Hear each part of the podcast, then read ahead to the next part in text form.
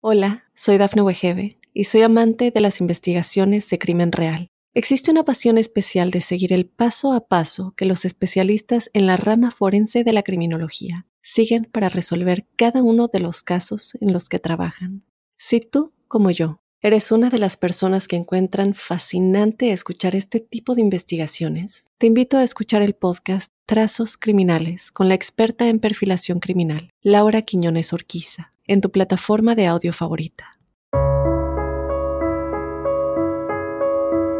A las 12 con 18 minutos de la mañana del 29 de enero de 2002, comenzó la ejecución por inyección letal de Stephen Wayne Anderson en la cámara de ejecución de la prisión estatal de San Quentin en California. Fue declarado muerto a las 12 con 30 minutos de la mañana de ese mismo día. De no haber elegido el camino del crimen, Anderson pudo haber sido un poeta consagrado. Este asesino serial nació el 8 de julio de 1953 y era el mayor de dos niños nacidos de un padre alcohólico con temperamento violento y una madre emocionalmente abusiva que lo echó a él y a su hermano de la casa cuando tenía 14 años. A muy temprana edad, Anderson comenzó a vivir con amigos y parientes. El asesino serial cometió su primer crimen violento en 1971, cuando robó una escuela en Farmington, Nuevo México, y durante ese atraco amenazó a dos policías. Fue condenado por robo y sentenciado entre 1 y 5 años de prisión. Sin embargo, sus ambajes no pararon ahí. Con tan solo 26 años de edad, Anderson robó la casa de Elizabeth Lehman, de 81 años, profesora de piano jubilada en Bloomington, California. En medio de la noche, Anderson cortó la línea telefónica de Lehman con un cuchillo y entró en su casa, quitando un panel de vidrio de las puertas. Entró a la vivienda buscando ocupantes y solo encontró a la viejecilla a quien le disparó a quemarropa en su cara. El asesino recuperó el casquillo de la bala, saqueó su casa en busca de dinero y tan solo encontró 100 dólares americanos. ¿Una mente brillante detrás de un criminal en potencia? ¿Estás listo para conocer su historia? No tengas miedo, que ya empezó Crímenes de Terror.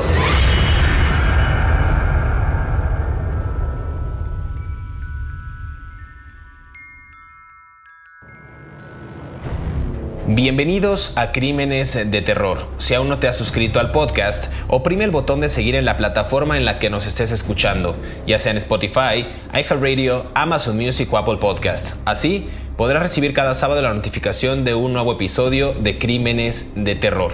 En esta ocasión en el podcast hablaremos de Stephen Wayne Anderson, un estadounidense asesino en serie que fue ejecutado en California en la prisión estatal de San Quintín por inyección letal en el año 2002 por el asesinato de Elizabeth Lehman.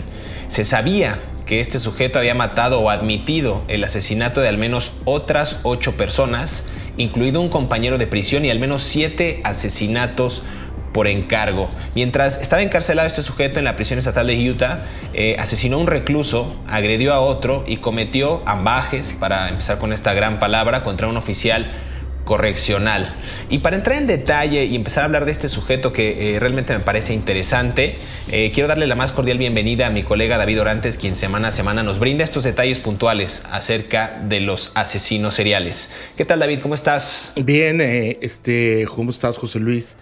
Vamos a hablar de un hombre muy interesante porque como yo siempre digo, que parezco disco rayado, repito siempre las mismas cosas. infancia es destino, entonces, probablemente si este hombre hubiera crecido en otro, el hubiera no existe, ¿no? Porque si yo hubiera medido 10 centímetros más, a lo mejor hubiera sido poste de los Lakers de Los Ángeles, ¿verdad? Pero bueno, el, uh, eh, si este hombre hubiera crecido en un entorno familiar favorable, que lo hubiera querido, que lo hubiera arropado, en lugar de hablar de Stephen Wayne Anderson como un asesino en serie, y, un asesino de una viejita maestra de piano, estaríamos hablando tal vez de un extraordinario poeta, ¿no? Eh, conforme avancemos en este podcast, iremos develando los misterios de la vida de este hombre que, que descubrió de manera tardía su talento para la literatura y que bueno, pues qué desgracia, ¿no? Que en lugar de tener a un gran poeta tuvimos a un a un asesino en serie y a un asesino de una viejita, ¿no? Pero bueno, poco a poco iremos hablando de esto. Muy interesante este caso, como lo hemos reiterado en el podcast, en este podcast Crímenes de Terror. Eh, cada vez que hacemos una investigación acerca de los eh, asesinos en serie, asesinos seriales, pues nos encontramos con este tipo de, sorpresas para bien en el caso de Stephen Wayne Anderson y para mal a la vez. Eh, nació el 8 de julio de 1953 este sujeto, el mayor de dos niños nacidos de un padre alcohólico con un temperamento violento y una madre igual emocionalmente abusiva que echó a Stephen de la casa cuando tenía 14 años de edad. Como bien David, creo que si este sujeto no hubiera tenido o hubiera crecido en estas condiciones, estaríamos hablando de otro cantar en otro tenor. Eh, nace en San Luis, ya, ya decíamos, el mayor de dos hijos de una pareja mentalmente desequilibrada, así lo detallan algunos medios de comunicación. El papá alcohólico, la madre odiaba tanto a su descendencia que les dijo en algún día que temía los días en que nacieron, o sea, odiaba los días en que ellos habían nacido. Me parece también algo interesante por parte de la madre que pues no quería. Quizás ahí habría también que, analizar, como dices tú, en nuestra psicología de Petatiux, qué hubiera, qué, qué pasó pues en la mente de la señora para hablarle hacia los hijos, quizás no estuvo nunca de acuerdo con, con, procrear o quizás ahí tuvo algo extraño, pero que repercutió evidentemente en sus hijos. Eh, aquí hay algo que me llama la atención, David, parte de su infancia o vida temprana, que dicen que Stephen trató de proteger a su hermano menor de palizas y abusos. Entonces, esto era una constante en la vida de los, de los hermanos eh, Wayne en su, en su infancia. Sí, eh, los hermanos Anderson. Wayne es nombre, nombre, middle name, ¿no? Es su segundo nombre. Este, ya ves, luego, ¿por qué nos peleamos? Bueno, este Sí, efectivamente, él trataba de proteger a su hermano de las golpizas y aquí hay una parte que yo no entiendo muy bien. Yo vi un perfil psicológico de él que le hicieron los el Departamento de Correcciones de California, o sea, las cárceles, pues, el sistema eh, de cárceles de California, eh, donde lo establecen que era muy inteligente. Y hay dos versiones aquí contradictorias. Una es que ellos se salen a los 14 años más o menos cuando Stephen Wayne Anderson tenía 14 años, tenía, se salen de la casa materna y se van a vagar por el mundo. Ellos se criaron en un pueblo de, de Nuevo México, Farmington, New Mexico, que es un pueblo realmente sin muchas oportunidades. Al día de hoy, hoy viven 44 mil personas, de acuerdo con el censo del Buro del Censo de los Estados Unidos. No me quiero imaginar cómo sería cuando ellos crecieron, porque él nació en el 53, o sea, en los 60, ¿no? Él nació en Utah, en realidad, según recuerdo, y creció en Utah, Nevada y California. Ellos se salen, y en Nuevo México, ellos se salen y a los 14 años se van a vivir con amigos y conocidos, ¿no?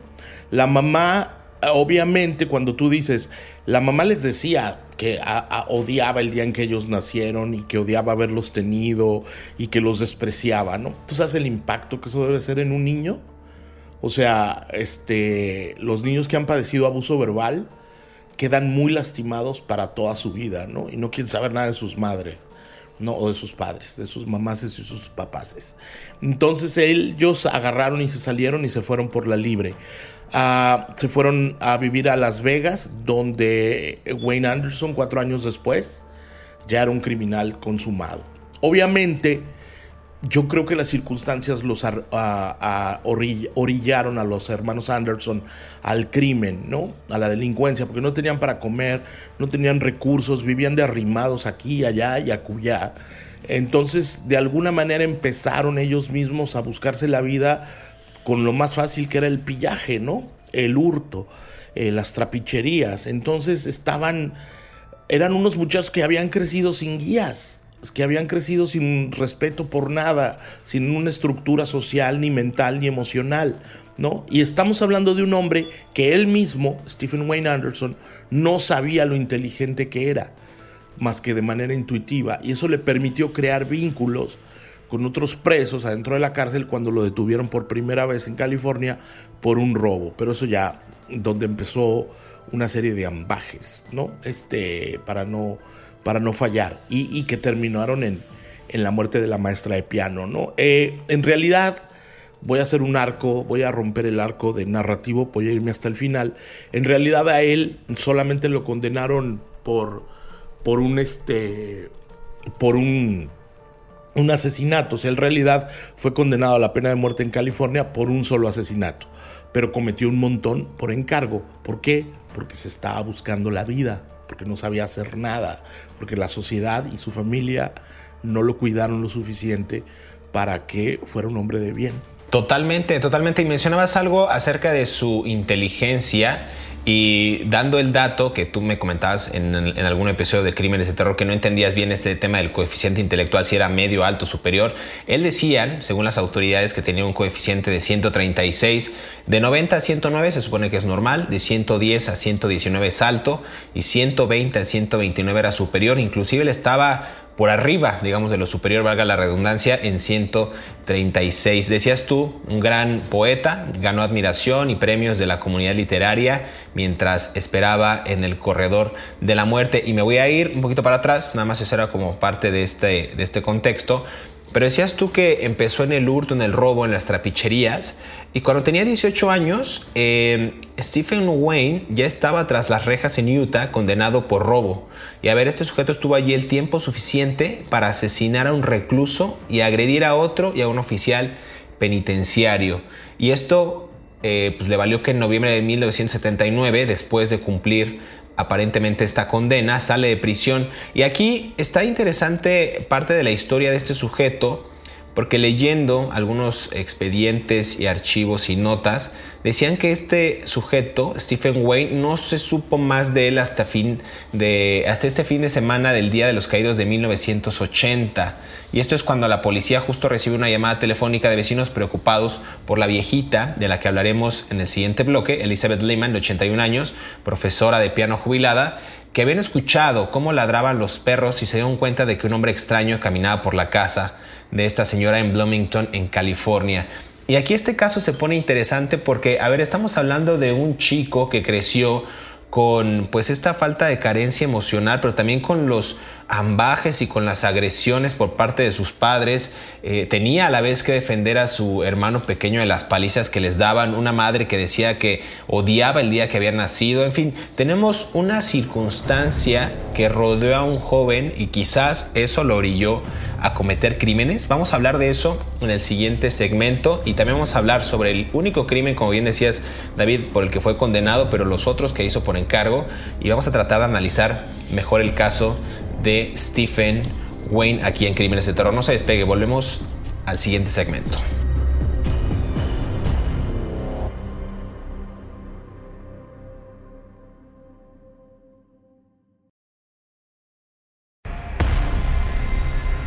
Estos son 5 datos perturbadores de Stephen Wayne Anderson. Número 1. Anderson había sido encarcelado por un cargo de robo agravado en 1971 y tres cargos de robo agravado en 1973. Mientras estaba encarcelado en la prisión estatal de Utah, Anderson asesinó a un recluso, agredió a otro y también cometió ambajes en contra de un oficial correccional. Número 2.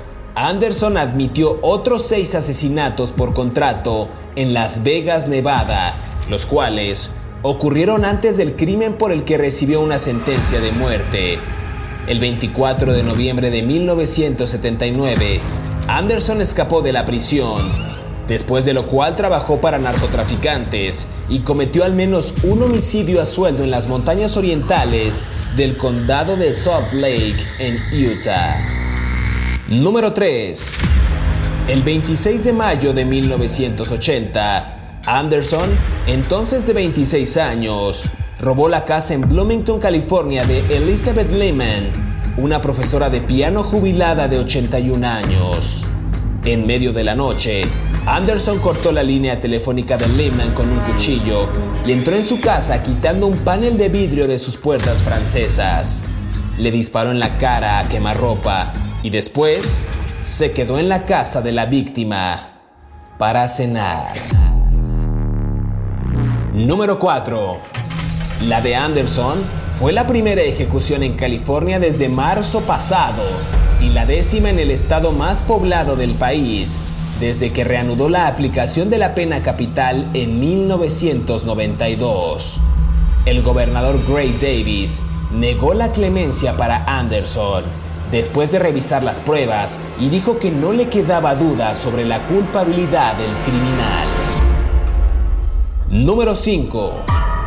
Las apelaciones y peticiones de clemencia de Anderson tuvieron el apoyo de numerosos simpatizantes, incluidos algunos miembros del Grupo Internacional de Escritores PEN, quienes argumentaron que durante sus años de prisión se había reformado la redención de Anderson, según ellos, le convirtió en escritor, poeta y dramaturgo de calidad.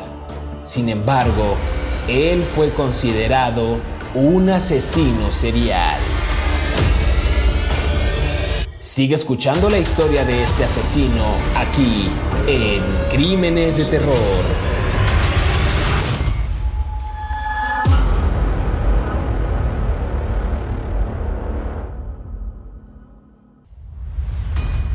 Regresamos a Crímenes de Terror, estamos conversando acerca de Stephen Wayne Anderson, un estadounidense asesino en serie que fue ejecutado en California por el asesinato de Elizabeth Lehman. Él fue ejecutado por inyección letal en el año 2002, hace dos décadas. David, regresamos a hablar de este sujeto. Ya hablamos de su infancia traumática, perturbada, con esta serie de insultos, de palizas, de malas palabras, violencia física, violencia psicológica que quizás las circunstancias al hombre dice, pero cometió un asesinato y otros por encargo me gustaría que empezáramos a ahondar justo en este tema de los crímenes de terror de Stephen Wayne Anderson. Sí, fíjate que él, eh, el, poeta Stephen Wayne Anderson y asesino en serie, le escribió en un artículo, en una de las muchas entrevistas que tuvo con los, con, los psicólogos de la cárcel, este, le, les dijo que de él se encontró a sí mismo viviendo en la cárcel de manera permanente, ¿no? Dice, e, eso me, me, tocó mucho eh, la imaginación, o sea, cómo alguien que en realidad planeó otra vida para sí mismo o pretendía planear otra vida para sí mismo, se encontró como parte de un crimen.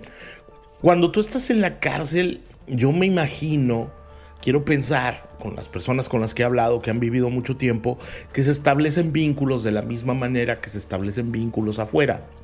Vínculos Ah, decía un escritor mexicano muy famoso que se llama José Agustín, que también estuvo preso en Guerrero, que decía que, que por una cuestión política, creo, decía que la cárcel es como afuera, ¿no? Este, hay gente buena, hay gente mala y hay gente muy mala.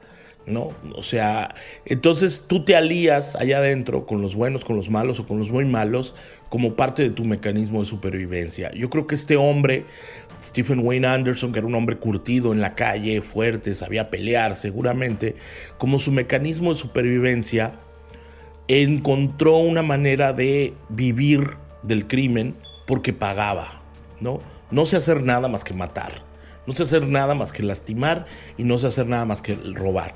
De hecho, en Las Vegas, él mató a un traficante de drogas por en estos eh, en su juventud por estas entradas y salidas que tuvo en los 20 alrededor de los 20 años poco después mató a un, traficante de drogas por encargo de un rival no dentro de la organización no y la policía de Las Vegas lo nombró a Anderson como uno de los probables este, responsables de ese crimen. Sin embargo, no encontraron pruebas suficientes para incriminarlo.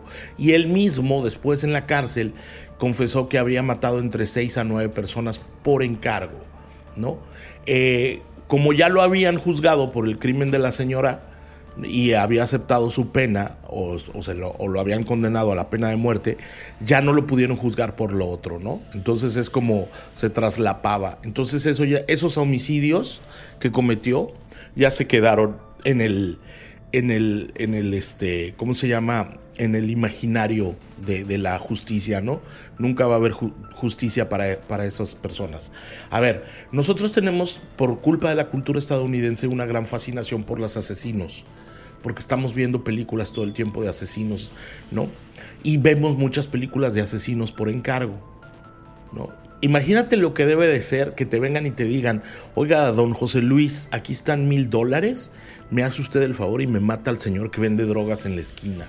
O mire, don José Luis, aquí están cinco mil dólares y me mata a mi ex esposa porque es una desgraciada que me robó todo y me dejó en la calle, ¿no? O lo que tú quieras, ¿no? Imagínate los resortes emocionales que no existen, o sea, no hay resortes emocionales para decir, sí, cómo no, tengo que pagar la renta, tengo que proteger a mi hermano, tengo que vivir de manera decente, ahorita vengo, mato y voy. ¿no? Y luego me voy al supermercado a comprar los comestibles para darle de comer a mi hermano, ¿no? O sea, es un nivel ya de cero nivel de conciencia moral, pues, ¿no? Y todo esto lo hacía un hombre que después descubrimos que era un gran poeta. O sea, piensa en eso. Él ni lo sabía siquiera sus talentos literarios, ¿no?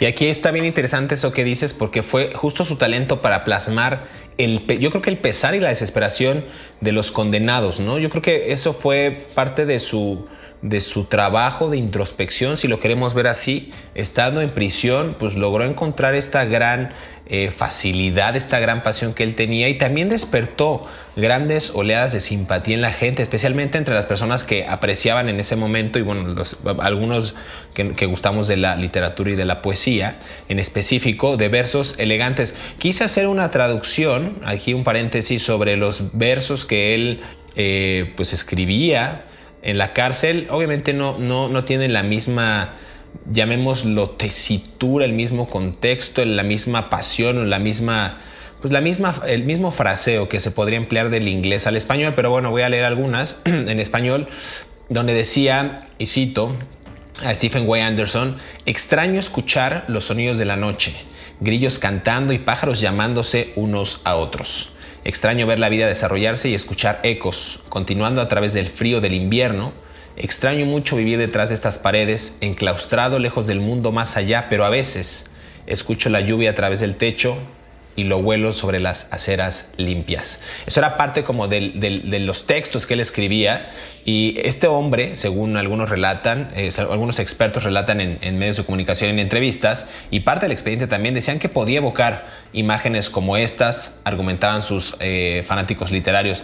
Entonces decían que como una persona que podía escribir de manera tan prístina, pues pudo haber cometido el asesinato de una viejita de 81 años. Entonces me parece a mí interesante el matiz entre un sujeto con una capacidad intelectual pues superior y también a la vez pues asesinar a la maestra de piano jubilada que vivía sola en Bloomington en, el condado de, de, San Bernardino, David. Sí, bueno, muchos poetas de la antigüedad han matado gente, ¿no?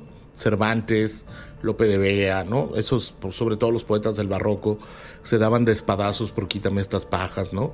Este, a ver, yo creo que la belleza y la maldad es parte de la naturaleza inherente del ser humano, ¿no? Tú siempre dices, este, que crímenes que son, ¿cómo dices? Inhumanos. Y yo creo que no, yo creo que todo eso es parte del ser humano yo creo que todos seríamos capaces de cometer algún ambaje, ¿no? En dadas las circunstancias. Obviamente, este señor Wayne Anderson no mataba personas porque hubiera sido criado. Mm, quiero decir, mataba personas porque no sabía nada más que hacer. Otra vez parezco el hámster dando vueltas en su ruedita. Este. Mm, soy como el viejito que repite las mismas cosas, ¿no? Este no tuvo referentes, hermano. No tenía nada. O sea, cuando tú lees los poemas de este señor, si yo se los pongo a cualquier persona y te digo, te voy a leer un poema, y les digo, esto lo escribió un señor que andaba matando gente por Las Vegas, se quedarían en shock. No tenía ningún... Me gustó mucho que escogieras ese poema porque habla de la nostalgia de él, ¿no? De su soledad. Ahora, estar en la cárcel debe ser muy duro y lo único que te queda es pensar. Y en ese trabajo de introspección que dijiste, me gustó esa frase, fíjate. Este, ese trabajo de introspección descubrió su, sensibilidad, ¿no? su emoción, escribió una obra de teatro, escribió empezó a escribir una novela y ganó premios como poeta, incluso poetas que están en libertad, poetas que se dedicaron a la literatura lo celebraban como un gran autor, pero él no tenía ningún referente de vida que lo encaminara hacia la literatura, o sea, ¿cuántos niños cuántos seres humanos se han perdido en el crimen o en las drogas o en el alcohol o en, la, o en lo que tú quieras por, porque no tuvieron la guía necesaria de unos padres o unos hermanos o de una familia que los arropara por el camino correcto, ¿no? O sea, o que los cuidara de la manera que debían de ser cuidados, ¿no? Totalmente, totalmente de acuerdo, David. Vamos a, se nos acaba el tiempo en este bloque. Vamos a hacer una pausa y regresamos aquí a Crímenes de Toro para hablar de Stephen Wayne Anderson y cerrar justamente con el, con, el asesinato por el que fue condenado y por el cual fue pues, ejecutado por inyección letal en el año 2002 justo por el homicidio de Elizabeth Lehman, esta mujer, esta maestra de piano jubilada de 81 años de edad. No se despegue, regresamos aquí a Crímenes de Terror.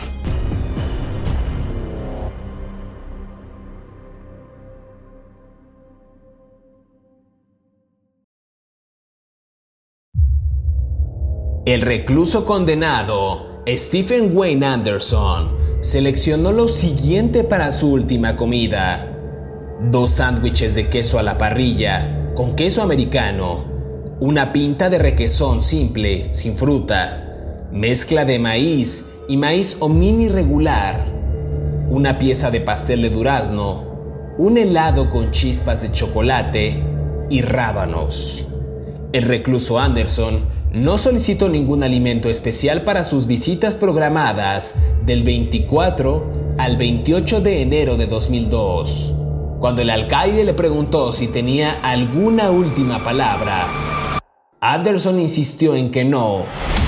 Un hombre, amante de las palabras, se había quedado sin ellas.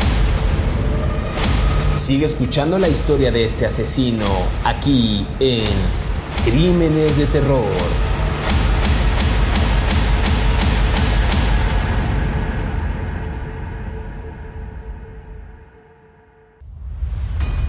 Regresamos a Crímenes de Terror en este tercer y último bloque. Estamos conversando acerca de Stephen Wayne Anderson. La verdad es que es un episodio bastante bueno porque hemos pues, desvelado parte de su vida temprana, cómo, cómo creció en un ambiente con un padre alcohólico y una madre pues, que pues, distaba de tener este afecto a sus dos hijos. Y la verdad, un caso emblemático porque no hemos visto uno similar de crímenes de terror, un sujeto que era un poeta muy prodigioso, muy talentoso y a la vez era un asesino en serie, un asesino por encargo a sueldo, digamos.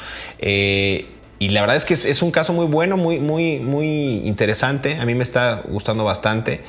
Pero vamos a entrar a lo que nos compete, que como el título lo dice, en crímenes de terror. Hablamos de Elizabeth Lehman, esta profesora de piano jubilada de 81 años, que fue justo asesinada el 24 de julio de 1981 en circunstancias especiales, David. Un, un caso bastante turbio y también pues, bastante grotesco, violento para, para la época. Sí, esto ocurrió el 26 de mayo de 1980, como tú bien dices. Anderson tenía, Stephen Wayne Anderson tenía 26 años y andaba por este pueblito de Bloomington, California, ¿no? Que no tengo la menor idea de dónde sea. Este, a veces, a veces fallo, no soy perfecto. Bueno, el caso es que andaba este pobre hombre por ahí y escogió la casa de la señora, por alguna razón, escogió la casa de la señora Lehman, que era una mujer Limar, muy querida, Elizabeth Lehman, muy querida en la comunidad porque había dado clases de piano a muchísimos niños, ¿no? Era una mujer muy respetada.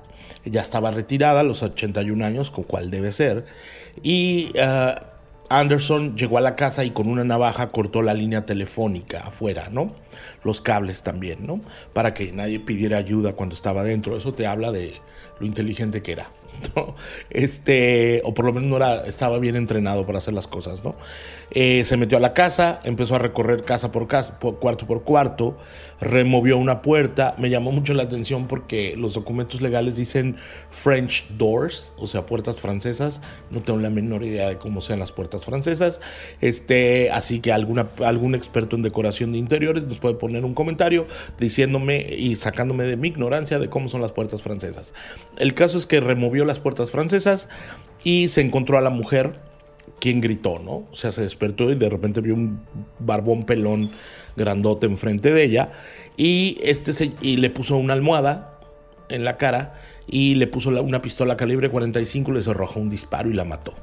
Eh, se quedó sangrando y luego Anderson hizo algo que es realmente muy extraño, la cubrió con una cobijita, no le fuera a dar frío al cadáver. Este, entonces se bajó Ah, se bajó a la, a la sal, a la cocina de la casa y se hizo unos macarrones con queso, ¿no? Que es macaroni and cheese, un plato muy común. Y se puso a ver la tele. ¿No? O sea, ¿sabes? Se puso, o sea, no sé, me imagino que yo sé que tengo un humor negro muy feo, un humor muy, muy feo. Pero yo no me imagino a alguien que mate a una viejita de 81 años y se baja a hacer la cena y se pone a ver a Bugs Bunny en las caricaturas. O sea, ¿no? O, el show de, de, Jay Leno. O sea, no me lo imagino, ¿no? Este, se bajó, se bajó, se sentó tranquilamente y los perros, como tú bien dices, de los vecinos, pues alertaron que algo pasaba. Llamaron al 911, al número de emergencias y llegó la policía y lo detuvieron sin más. O sea, no huyó, no escapó, no se resistió al arresto, no le disparó la policía, ¿no? Este, sus últimos momentos en libertad fueron matar a una viejita con un balazo en la cara a 20 centímetros de distancia y ponerte a ver a Bugs Bunny en las caricaturas mientras te comes unos macarrones con queso. Mm, después, cuando lo entrevistaron, él, él le dijo a los policías, a los detectives, que nací para ser un asesino fui entrenado para matar, para ser un asesino. Yo no creo en eso, yo creo que él se mentía a sí mismo, yo creo que él en realidad sabía que era un hombre sensible y que era un hombre dado a la poesía, pero la vida lo arrojó, lo arrojó para allá. Eso está interesante porque he escuchado de varios casos eh, donde los propios asesinos se hacen culpables como si hubiera sido un destino como si la vida, Dios, el cosmos, el universo, lo que sea, les, les dio, les otorgó el don de matar, por llamarlo de alguna manera, la, la encomienda o la misión de vida de matar a otras personas. Yo tampoco creo en eso, pero ellos se, se creen la historia y lo, han ejecutado. A ver, decías tú algo bien interesante acerca del asesinato de, la, de la señora eh, Lehman. Y justo cuando le dispara, dicen que nada más encontró menos de 100 dólares. También la motivación, si, si, si en verdad era el dinero, pues no encontró nada más que 100 dólares. Y según su relato, dice que no tenía intención de matar a la viejita, pero mientras estaba, mientras entraba sigilosamente en el dormitorio, esto fue alrededor de la medianoche, esta mujer se, se, despertó, se levantó y fue cuando Anderson, como bien dices, le disparó en la oscuridad, o bueno, al menos eso le dijo a la policía. Entonces, a mí me parece interesante porque justo también dice que, el dinero pues fue su motivación y la eligió a ella porque creyó que estaba de vacaciones, pero pues realmente no. Y cuando entra, como bien dices, pues le, le dispara. Entonces, eh, Voy a retomar nada más lo que dice aquí el expediente, que después de embolsarse todo el efectivo que pudo encontrar, que, ya decía yo que fueron alrededor de 100 dólares, enciende todas las luces, abre las cortinas, prepara su refrigerio, como bien dices, para la, madrugada y se pone a ver la televisión. Todavía estaba allí tres horas después cuando llegó la policía.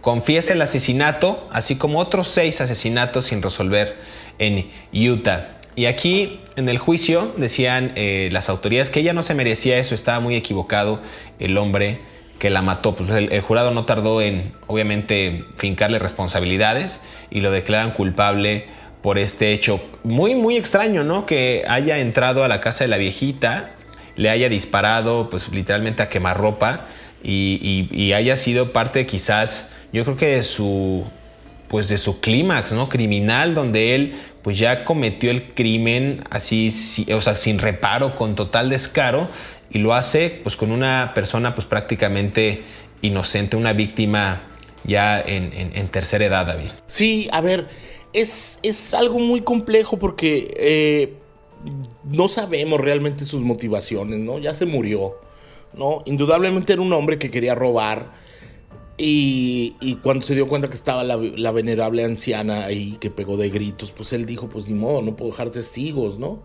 ¿No? Los asesinos en serie no creo que sean tan, tan torpes como para andar dejando testigos en cada esquina donde van matando gente, ¿no? Entonces, pues se la voy a sonar un poco cruel, pero pues se la tuvo, se la, tuvo que matar, ¿no? Ya le había robado la casa, ¿no? Lo podía identificar. ¿no? Eh, entonces, bueno, pues ya, la pobre, la historia se escribió. Lo que, lo que yo insisto, ¿no? En el 1998, el profesor Bell Calvert Chevigny, que era un profesor muy renombrado de, la, de, de, literatura en Estados Unidos y que coordinaba un programa de literatura para presos en las cárceles de Estados Unidos, pidió que no lo ejecutaran porque era un hombre que iba a ser brillante, ¿no? En su poesía. Estuvo 25 años en el corredor de la muerte y todos esos 25 años los usó para escribir literatura de muy buena calidad, ¿no? Hay poemas de él publicados en, inglés y pues no, eh, la, apelación no prosperó, eh, se rehabilitó adentro de la cárcel, se enfocó en la literatura, pero lo, lo, condenaron a muerte y hasta que lo murió por inyección letal. Y esto ocurre a las 12.18 de la mañana del 29 de enero del año 2002, como bien dices. Comienza la ejecución por inyección letal de Stephen Wayne Anderson en la Cámara de Ejecución de la Prisión Estatal de San Quintín y fue declarado eh, muerto a las 12.30, o sea, unos minutos después. Eh, el condenado, Stephen Way Anderson, seleccionó lo siguiente para su última comida y esto constó de dos sándwiches de queso a la parrilla, eh, queso americano, una con requesón, eh, una pinta dice de requesón simple sin fruta, mezcla de maíz, eh, y una pieza de pastel de durazno, también una pinta de helado con chispas de chocolate o una porción y rábanos. Eh, cabe eh, señalar que el recluso Anderson no solicitó ningún alimento especial para sus visitas programadas del 24 al 28 de enero del año 2002. Y cuando le, dijeron que si quería decir unas últimas palabras, David él dijo que no, que no tenía absolutamente nada que decir y se llevó a cabo pues la, la, ejecución de este, de este hombre que fue, insisto, eh, le atribuyeron el asesinato, el único asesinato de la viejita de 81 años de edad. Sí, eh, fíjate qué interesante, ¿no? Un hombre que se redimió a partir de las palabras, que encontró su yo interior a partir de las palabras, que encontró su paz interior a partir de las palabras, justo al momento de morir, no quiso decir ninguna palabra. ¿No? Ahí, ahí se las dejo, nomás este, y bueno, eh, otra vez, ¿qué hubiera pasado si alguien se hubiera dado cuenta del valor literario de este muchacho en la infancia y lo hubiera arropado y lo hubiera llevado por el camino correcto?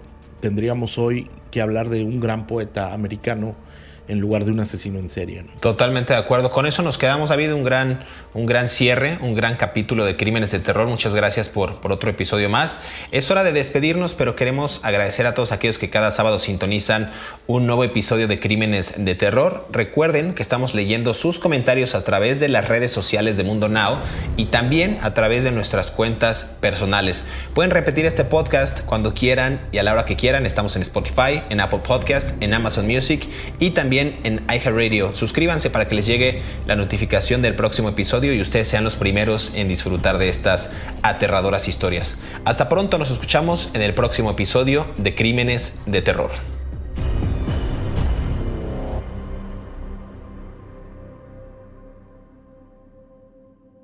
Hola, soy Dafne Wegebe y soy amante de las investigaciones de crimen real. Existe una pasión especial de seguir el paso a paso que los especialistas en la rama forense de la criminología siguen para resolver cada uno de los casos en los que trabajan. Si tú, como yo, eres una de las personas que encuentran fascinante escuchar este tipo de investigaciones, te invito a escuchar el podcast Trazos Criminales con la experta en perfilación criminal, Laura Quiñones Orquiza, en tu plataforma de audio favorita.